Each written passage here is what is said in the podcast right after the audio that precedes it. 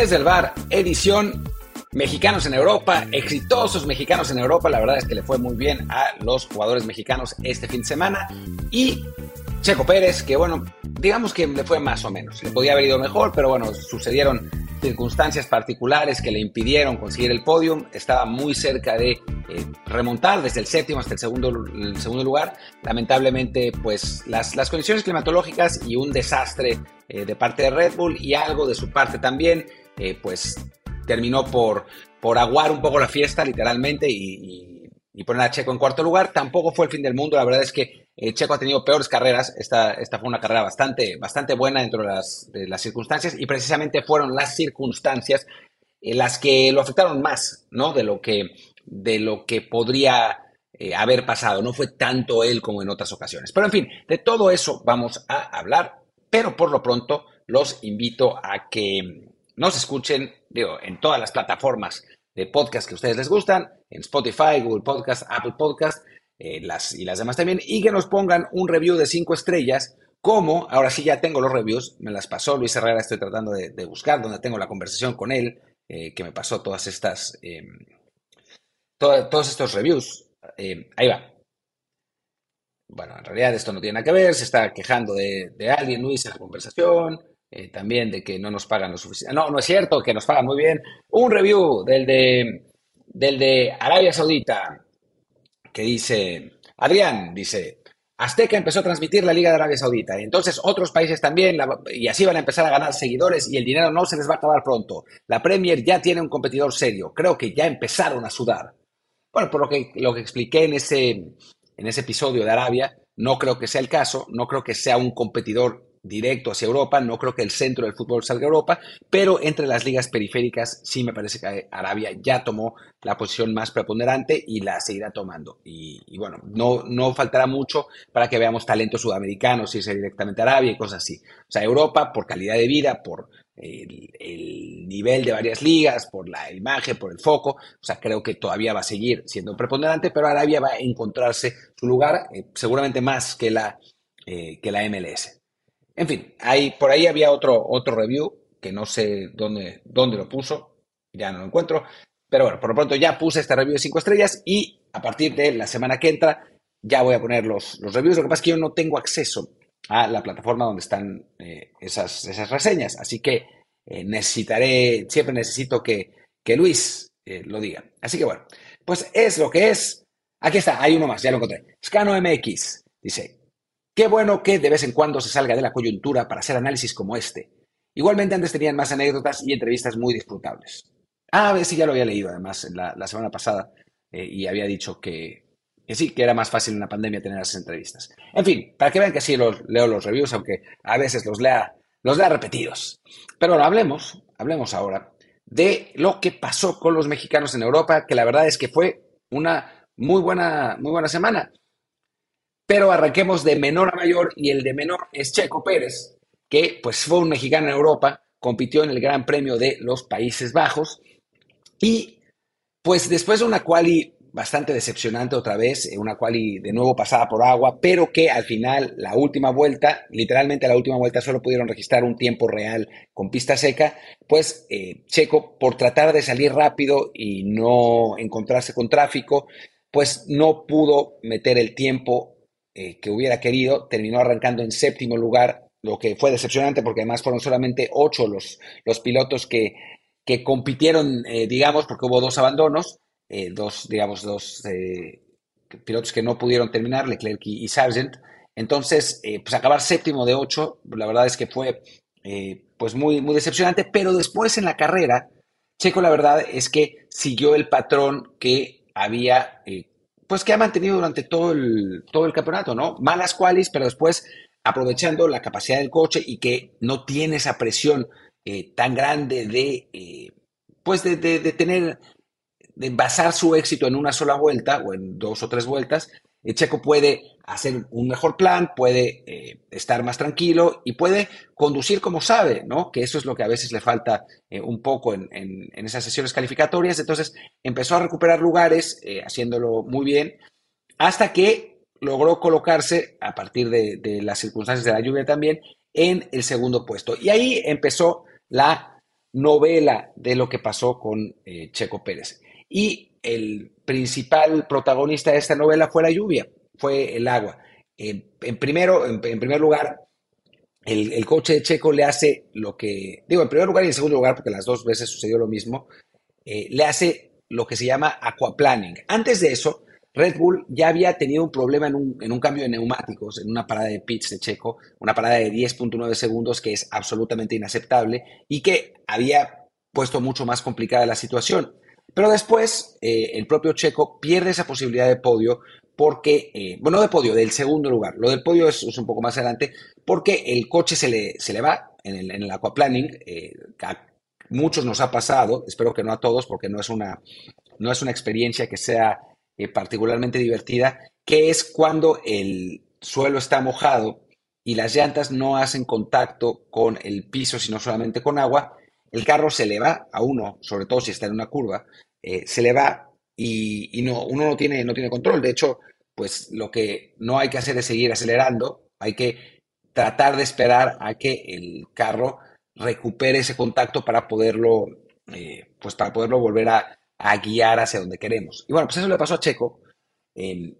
Fue rebasado por Alonso a partir de ese, de ese aquaplaning. Después logra recuperar el, coche de una manera, la verdad es que brillante, para limitar el daño a solo una posición. Eh, pero bueno, ya después, em, pues rebasar Alonso es siempre complicado, ¿no? Em, y a eso, bueno, hay que sumarle que viene el, abandono del show y con eso la, la bandera roja que para, que para la competencia por el, por el momento como estaba. Entonces arrancaban de nuevo con siete vueltas por disputarse sin safety car. primero Max Verstappen, después Alonso, en tercer lugar Checo, en cuarto lugar Gasly y en quinto lugar Carlos Sainz.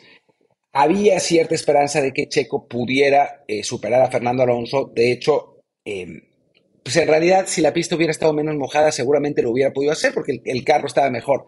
Pero Checo, yo creo que prudentemente decide no arriesgar em, tratando de, rebasar al español, eh, se, queda detrás y después se anuncia que es sancionado cinco segundos por haber rebasado eh, los límites de velocidad al entrar a pits. Y la realidad es que sí lo hizo, pero lo hizo por la misma razón, por el aquaplaning. El aquaplaning le eh, impidió eh, frenar lo que tendría que hacer, porque, digo, yo dije apretar el acelerador cuando, cuando uno está en aquaplaning, no, lo que no hay que hacer es apretar el, freno.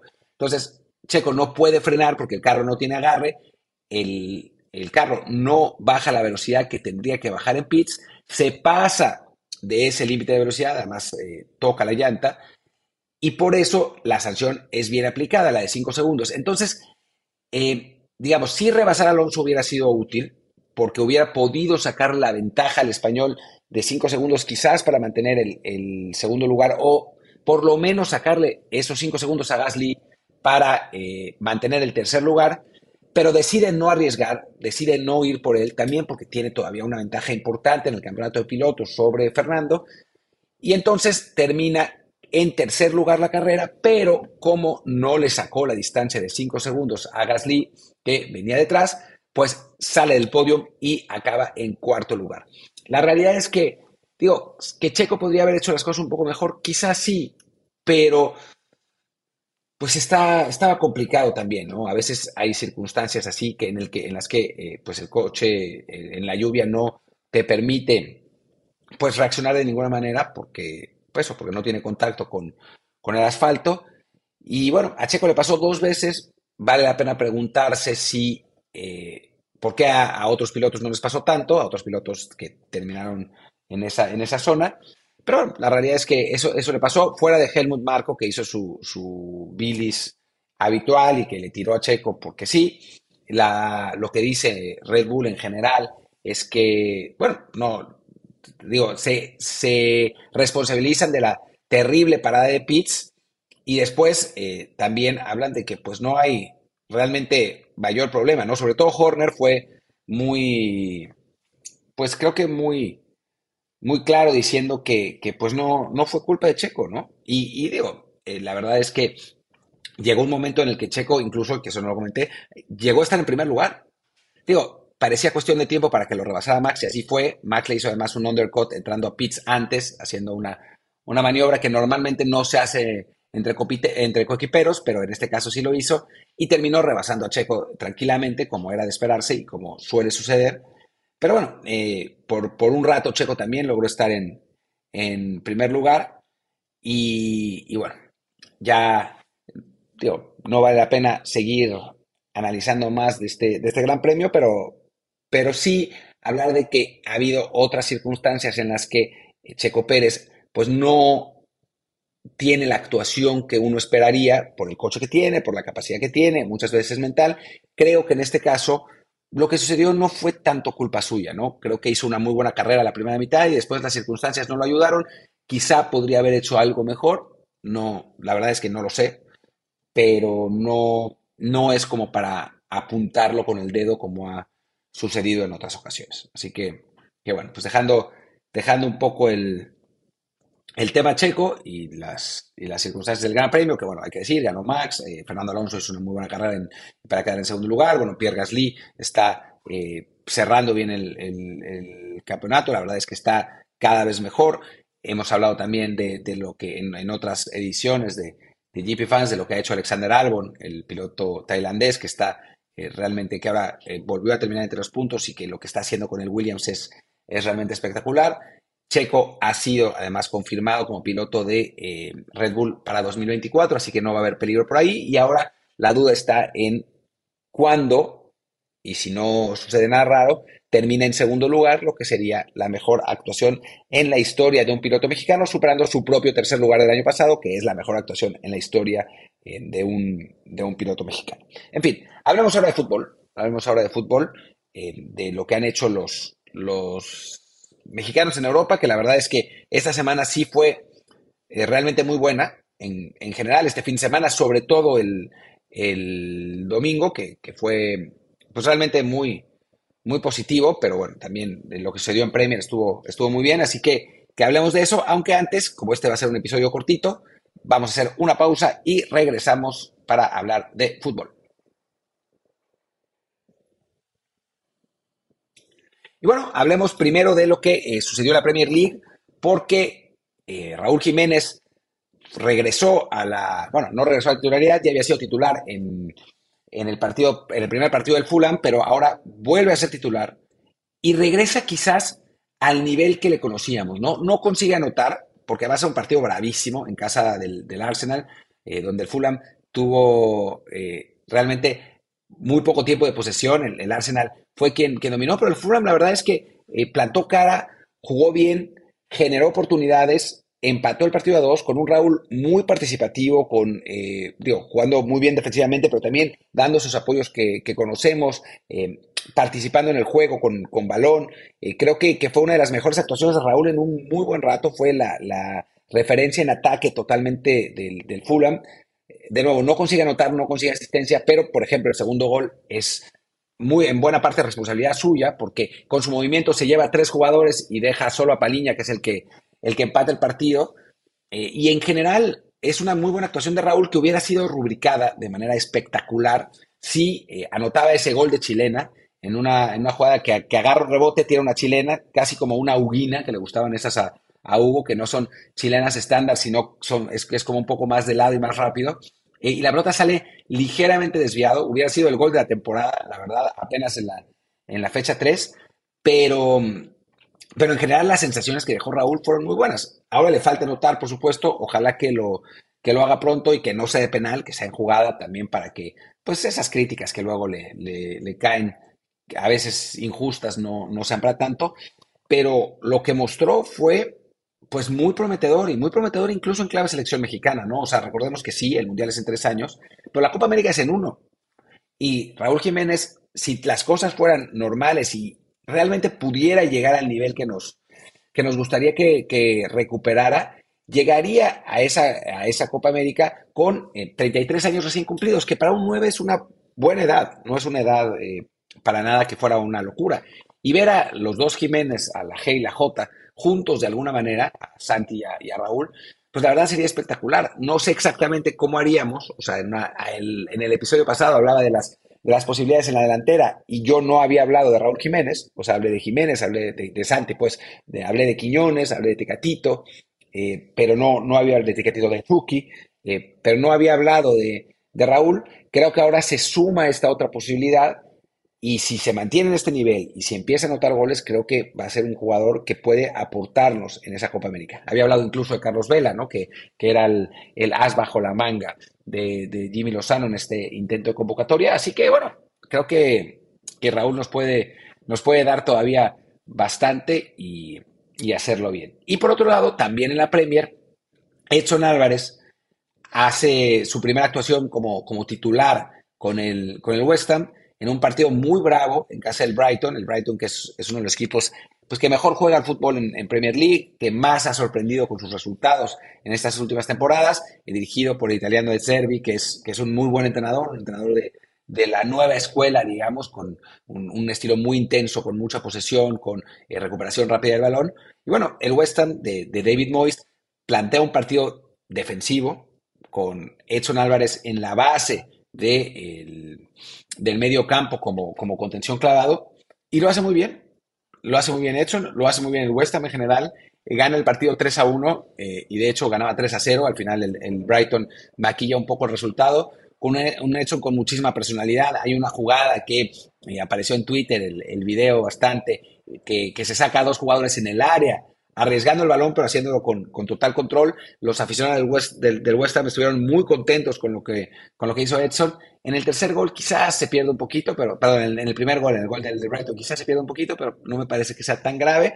Eh, y el partido además ya estaba ganado y creo que es una actuación muy, muy, muy positiva para un equipo con muchas ambiciones, ¿no? Eh, no se ha ido Lucas Paquetá, que se decía que se podía ir, parece que no, no se irá, así que eh, se quedan con su jugador más talentoso. Llega eh, Mohamed eh, Kudus, la, gran figura de la, selección de Ghana, un futbolista que puede funcionar tanto en banda como de mediocampista ofensivo.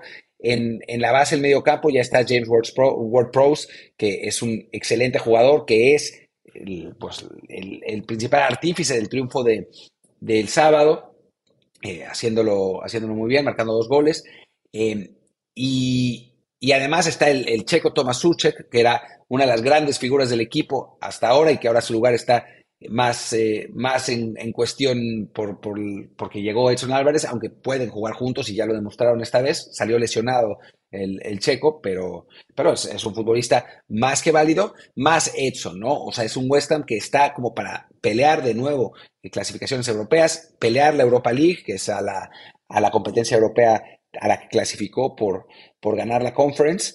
Entonces, creo que Edson demuestra que tiene el nivel, que tiene la capacidad, que puede tener una, buena temporada en un muy buen equipo, ¿no? O sea, no es quizás lo que, lo que pasaba con Raúl en Wolves la temporada pasada, que, digo, jugó bastante dentro de lo que cabe, pero también porque sus alternativas en la, delantera pues habían decepcionado. En este caso, pues la verdad es que es un medio campo muy talentoso el que tiene el que tiene el West Ham, con mucha capacidad, y Edson por el momento, digo, es un partido obviamente, pero las sensaciones que dejó fueron muy positivas. Así que, que bueno, es una, es una muy buena noticia lo que, lo que sucedió ahí.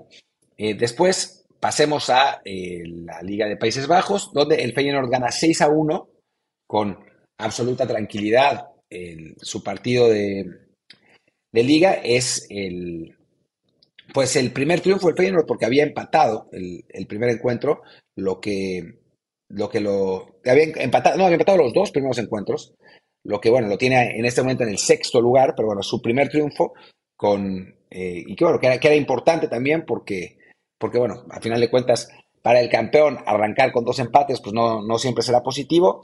Por suerte tampoco, eh, digamos que el, Ajax anda en, el mejor momento posible. Está en este momento con cuatro puntos, un triunfo y un empate. El que sí arrancó mejor fue el PSV, que además ahora vamos a hablar del equipo de, de porque es importante también en clave mexicanos y no precisamente por Ricardo Pepi, que ya no lo es. Pero bueno, le, gana, le gana el Feyenoord 6 a 1 al, al Mere al, al Mer City FC, que también había sido goleado eh, por todo el mundo, va con tres derrotas, tres goles a favor, 12 en contra. Pero bueno, es, un triunfo eh, esperado, lógico del Feyenoord, bueno para recuperar la confianza. Santi hace el primer gol, de nuevo con el sello de la casa, lo que le ha caracterizado desde que llegó a Holanda y lo que ha mejorado, eh, sobre todo en, la liga holandesa, que es desmarcarse a la espalda del último defensa y rematar. Esta vez fue con el pie, la semana pasada había sido con la cabeza. Y después termina de redondear la goleada con un penal.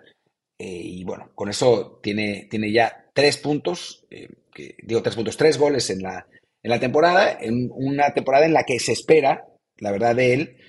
Digo, dentro de todo no, no es que, que, sea, que sea lo primordial, lo primordial es que sea, que sea lo principal es, que el equipo sea campeón, perdón, es que estoy buscando ahora la, tabla de goleo de, de, Holanda, pero lo que estaba diciendo antes de, trabarme al, estar buscando eh, goleadores, es que se espera que Santi esté peleando por el título de goleo. Lo hizo dentro de todo la temporada pasada cuando eh, pues no fue titular durante toda la primera mitad. Este año, que es la gran figura del equipo, pues ya está en primer lugar, empatado con eh, Evangelis Pavlidis del AZ Alkmaar y con Nicolás Agrafiotis del Excelsior, dos griegos. Eh, Santi lleva tres goles, además en goles por 90 minutos tiene gol por, gol por minuto, literal, digo gol por partido, gol cada 90 minutos. Así que, que bueno, creo que, que dentro de todo pinta bien la temporada para Santi y tendría que ser esta la eh, plataforma para ir a una liga más fuerte, ¿no? A un equipo top de una liga no top o a un equipo no top de una liga top. Creo que ese es el, camino, ¿no? O saberlo en eso, en el Brighton, por ejemplo, o en el West Ham, que bueno, no, sé si, si vaya a poder ser, aunque se decía que lo andaban buscando para, para reemplazar a Miquel Antonio.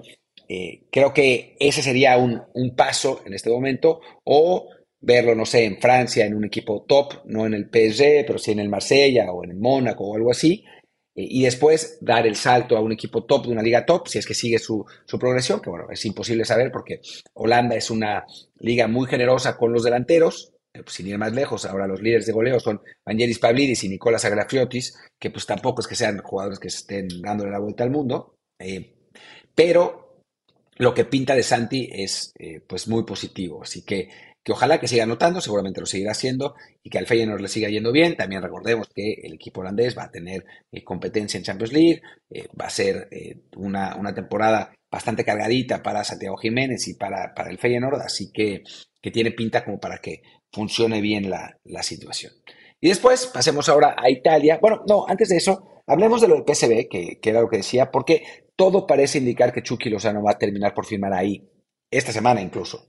Eh, digo, esta semana tiene que ser, pero digamos en, los, en, los, próximos días, ¿no? Y que ya la próxima semana podrá eh, debutar con el equipo que pues lo vio saltar a la fama en, Europa, ¿no? Después de, de, cuatro temporadas en Napoli, donde la verdad no lo hizo mal, no logró, digamos, consolidarse como una de las opciones top en ese equipo, esa es la realidad, pero fue titular en general, fue campeón de, de Italia, llegó a cuartos de final en Champions League, o sea, creo que fue una, una muy buena temporada para, para Chucky Lozano, un muy buen tiempo en Nápoles, una buena experiencia. Y ahora regresa a Eindhoven. Es un poco una lástima. Me hubiera gustado verlo en, otra liga, me hubiera gustado verlo en Premier, y quizás en España, ¿no? Y no regresar al equipo que lo vio nacer, pues, europeamente.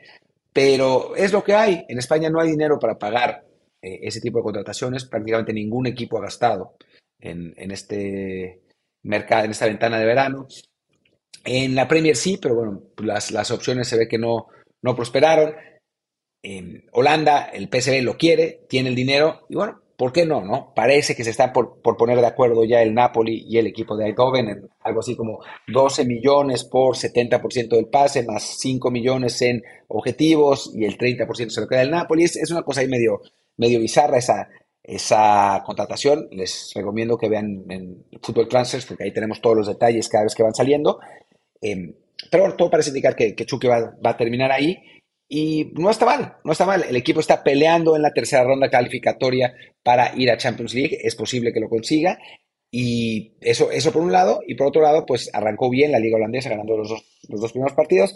Va a ser divertido ver si Chucky le, le termina poniendo pases a Ricardo Pepi, ¿no? Y entonces los gringos celebran los goles de Pepi cuando nosotros sabremos mejor que la responsabilidad es de, es de Chucky Lozano. Por el momento hay que decir, por otro lado, que no es que Ricardo Pepi esté jugando mucho con el PSV, ¿no? O sea, no, no ha sido, no ha sido titular ni mucho menos. El titular es Luke de Jong y no parece muy claro que, se lo, que le vaya a bajar el puesto. Pero bueno, eventualmente podría pasar. Sabemos que De Jong es un jugador veterano, Pepe es un jugador joven, así que, que podría terminar jugando. Y bueno, que Chucky Lozano le termine dando pases, pues sería, terminaría por ser muy irónico y divertido.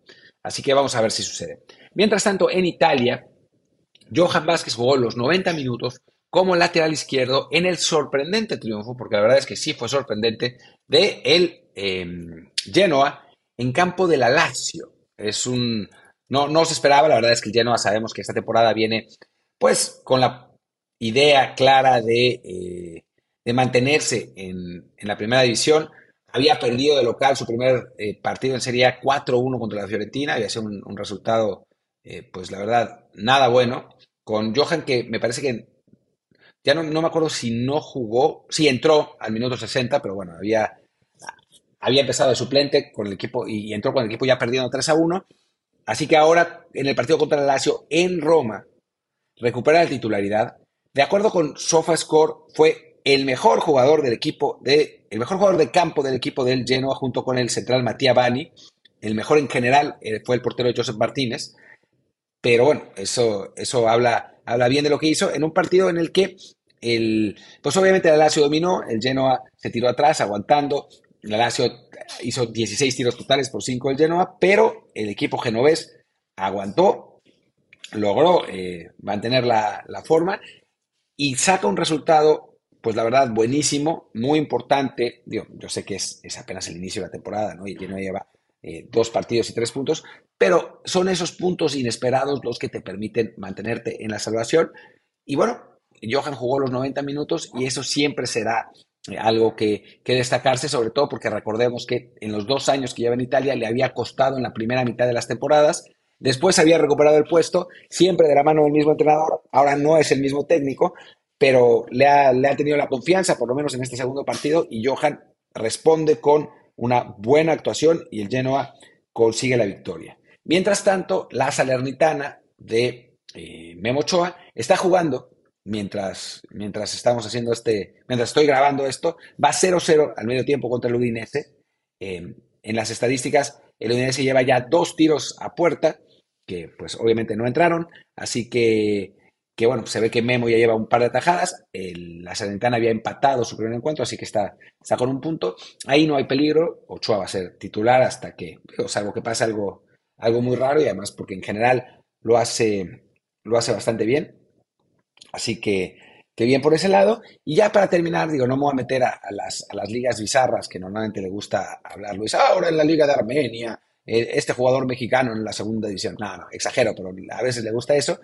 Em, no, para terminar, hablemos de Grecia en, este partido en el que el AEK de Atenas, que jugó con suplentes porque, porque tiene el partido de vuelta de la eliminatoria de Champions League, la eliminatoria definitiva contra el Antwerp belga. Perdieron 1-0 la ida en Bélgica, ahora tendrán la vuelta en, Grecia, así que el técnico Matías Almeida, Almeida, decidió descansar a sus titulares, puso suplentes y entre esos suplentes eh, apareció nada más y nada menos que Rodolfo Pizarro con su número 70, jugó todo el partido eh, Pizarro, aparentemente no lo hizo mal, yo no vi el juego. Em, el AEK dominó por completo el partido, tiró 26 veces contra 6 del Panzerraicos, dominó con 82% de la posesión, o sea, el dominio fue brutal y aún así el AEK no consiguió ganar, falló un penal, eh, al final termina empatando el, partido al minuto 78 después de que se había ido en desventaja desde el minuto 1, saca ese empate que bueno, es demasiado pronto en la, temporada, todavía no, no, se puede decir nada, el AEK lleva ese, ese empate y nada más, el Olympiacos que va a ser seguramente su principal rival ha ganado sus dos primeros partidos, así que hay que, hay que ponerle ojo ahí. El Panathinaikos ganó también su primer encuentro. El AEK simplemente empató, pero sabemos que en este momento la prioridad es poderse meter a Champions. Y después, pues ya habrá tiempo para que regrese Orbelín Pineda y todos los otros titulares y que el, el AEK siga peleando por los primeros lugares. Y bueno, creo que con eso, con eso terminamos. No sé si se me olvida algún, algún mexicano en Europa. Guardado jugó un ratito en la derrota del Betis. Em, en España, bueno, César Montes sigue entrenando eh, por separado. en espera de ver si puede concretar un traspaso que cada vez se más complicado, por lo menos en verano. Eh, tal vez se terminará quedando en español, con el español en, segunda división. Tecatito Corona parece cada vez más cerca de regresar a México al Monterrey. En Sevilla lo que pasa es que necesitan dinero y el Monterrey pues sabemos que eso no le falta, así que, que es posible. Él no quiere volver a México, pero en Sevilla no lo están considerando precisamente porque pues puede venir ese traspaso al equipo eh, rayado. Y bueno, no sé si se, me olvida alguien más, y si se me olvida, pónganmelo en los comentarios. Igual pongan las cinco estrellas. Eh, después me pueden reclamar estrellas. El miércoles volveremos con otro episodio. Yo mañana viajaré ya de regreso a Europa, de Nueva York a Portugal. Creo que haremos un preguntas y respuestas, así que eh, pues les escribiré en Twitter para que me escriban sus preguntas y trataremos de, trataré yo de, de responderlas. Ya eh, la siguiente semana regresa Luis, pero bueno, estos dos episodios de esta semana, este y dos más, me corresponderán a mí, así que ojalá que los estén disfrutando y no se cansen del todo de mi voz. Creo que el tercer episodio, el del viernes, será no coyuntural, será otra explicación de algo, ya veremos de qué. Eh, ojalá que les hayan gustado, en general los, los reviews y los números han sido buenos, así que creo que sí. Pero bueno, por lo pronto yo los dejo. Mi Twitter es arroba martindelp. El del podcast es desde el bar POD, desde el bar pod. Y el Telegram es desde el bar podcast. Ahí está la comunidad que la verdad es bastante entretenida y bastante sana. Muchas gracias y nos vemos el miércoles. Chao, chao.